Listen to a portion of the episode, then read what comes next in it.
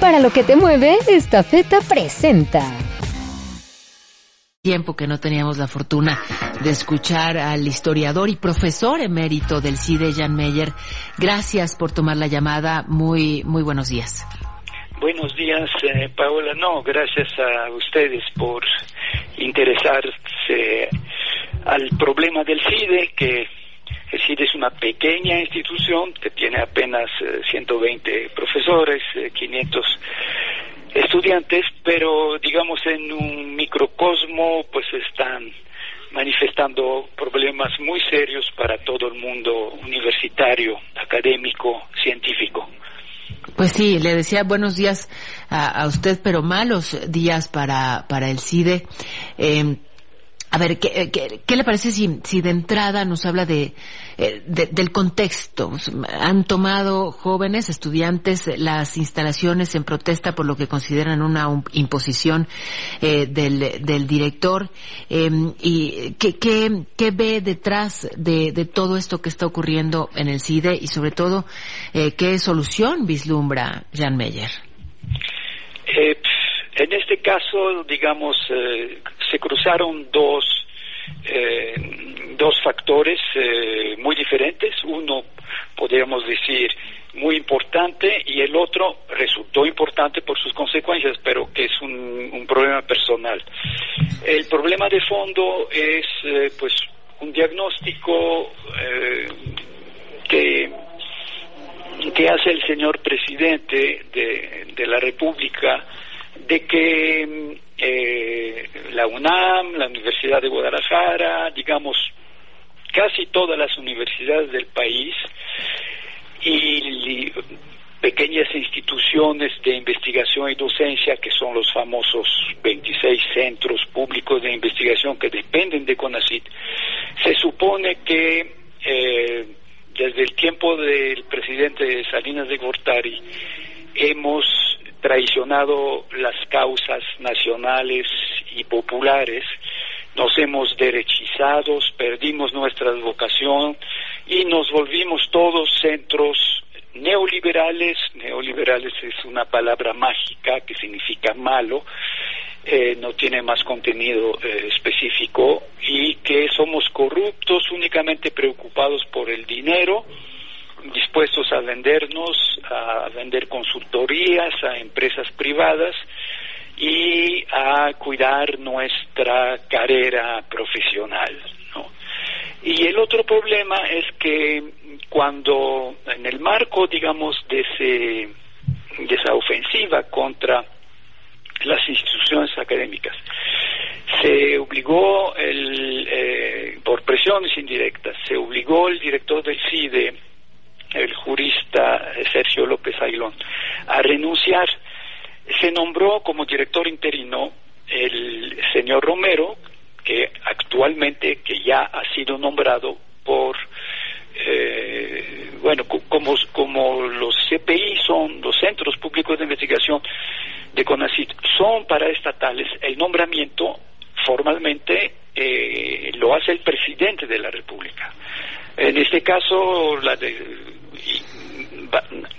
propone la directora o el director de CONACIT, propone al presidente de la República un nombre y el presidente eh, ratifica. Entonces, este señor Romero, ese es el factor personal. Es un señor eh, muy despótico, eh, de, muy mal genio, de corta mecha, berinchudo, que explota muy fácilmente. Él hubiera podido entrar al CIDE como uno pues entra, digamos, en su casa por la puerta grande de entrada y estaciona el coche. Y el señor entró por la puerta trasera con un tráiler llevándose todos los coches que estaban estacionados. ¿Cuáles son esos coches? Es la comunidad de profesores, los trabajadores del CIDE y los estudiantes. En sus cuatro meses de, dirección interina, eh, no dialogó con nadie, y ofendió y agredió a todo el mundo. No entiendo, no entiendo la decisión de la directora de CONACIT porque había otro candidato que ideológicamente, igual que el doctor Romero, pertenece al partido del gobierno eh, es el doctor eh, Vidal Llerenas, que tiene la doble característica y para mí ventaja de ser académico y al mismo tiempo eh, un buen político, ha sido diputado por Morena, ha sido subsecretario de egresos de la Ciudad de México, estuvo en la Comisión de Hacienda, fue alcalde de Azapozalco, manejando cantidades de dinero, o sea, un administrador con experiencia y al mismo tiempo un académico. El señor Romero, con su programa, afirma que este centro hay que hacerlo casi totalmente, que hay que purgar, que hay que correr gente, y lo hizo inmediatamente. Es momento de llevar tu negocio donde quieras. Acércate y conoce la solución que Estafeta tiene para ti. Estafeta, para lo que te mueve. Eh, lo hizo como director interino y ahora al primer día del ejercicio de su mandato, es decir, ayer, corrió la encargada de Administración y Finanzas. Eh, el otro candidato, de Morena como él, manifestó el mayor respeto para, para el CIDE y dialogó con todo el mundo. En cuanto lanzó su candidatura, dialogó con los tres niveles, trabajadores de base, administrativos y administrativos, estudiantes y profesores.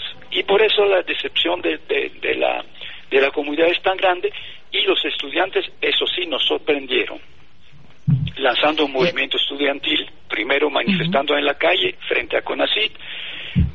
CONACIT no recibió el pliego petitorio que les querían entregar y ahora ocuparon, ocuparon las instalaciones. O sea, los estudiantes, de cierta manera, dan un ejemplo solamente la comunidad del CIDE, sino afuera, de que han formado el club de los no dejados, para hablar, digamos, de manera, eh, de manera cotidiana. Ahora, eh, llama la atención, eh, Jan Meyer, agradezco mucho la, descripción tan, tan detallada de lo que, de lo que ocurre ahí. y, bueno, pues sí, de, las opciones que había, se opta por, por quien, digamos, tiene menor aceptación entre la, la comunidad del CIDE. Eh, pareciera que esto se inserta en, en esta, en este pues ya cúmulo de señalamientos a las instituciones académicas, a las, a las universidades, esta afrenta, ¿no? a los distintos lugares en los que, caray, se piensa, se analiza, se eh, comparte conocimiento, se critica. Eh, bueno, en, justo de, la victoria electoral del presidente eh, López Obrador eh, en julio de 2018, inmediatamente se supo que la directora, que, la nueva dirección de CONACIT iba a ser para la doctora Álvarez. y ella inmediatamente estigmatizó el CIDE como un centro neoliberal desde un principio. Y yo pensé que si eh, a partir de, de, diciembre, cuando ya tomaría posesión, yo pensé que iban a atacar al CIDE. En ese momento no, no, no pasó nada, pero luego vino la ofensiva del de icomisos. Y y eh, hubo, hubo una defensa, digamos, a nivel nacional de, de mucha gente, de muchos académicos, muchas instituciones, pero el CIDE tuvo un papel muy, eh, yo diría casi protagónico en esa defensa. Y creo que eso se... Eso también es importante destacarlo, qué bueno que lo menciona.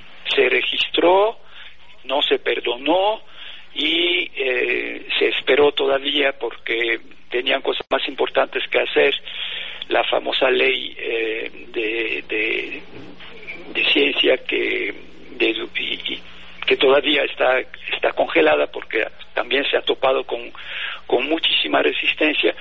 Y finalmente cuando algunos pensaban que lo peor había pasado, eh, pues vino, vino el golpe cuando eh, de manera indirecta obligaron eh, Sergio López Ailón a, renunciar porque Conacit ya no le tomaban las llamadas, todo estaba bloqueado, paralizado y, entonces eh, él presentó su renuncia pensando si yo soy el problema, eh, pues mi renuncia va, va, a ayudar al CIDE o va a defender al CIDE.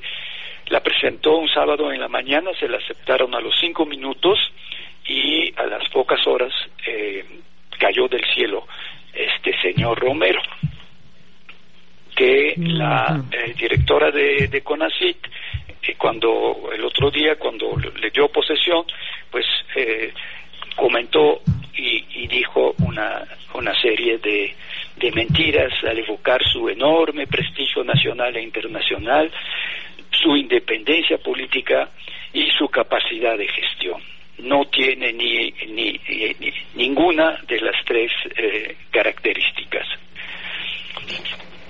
Pues qué, qué preocupante, de verdad. Tantas cosas que se, que se ven en el panorama preocupan y muchísimo. Veremos adelante lo, lo que ocurre, eh, los acuerdos a los que esperemos puedan, puedan llegar por el bien de la, de la comunidad eh, estudiantil y, y, y, bueno, pues sí, eh, esos jóvenes que no, no aceptan imposiciones, como sabemos en general la comunidad del CIDE no acepta eh, esas arbitrariedades. Jan Meyer, muchísimas gracias por estos minutos. Gracias a ustedes. Para lo que te mueve, esta feta presentó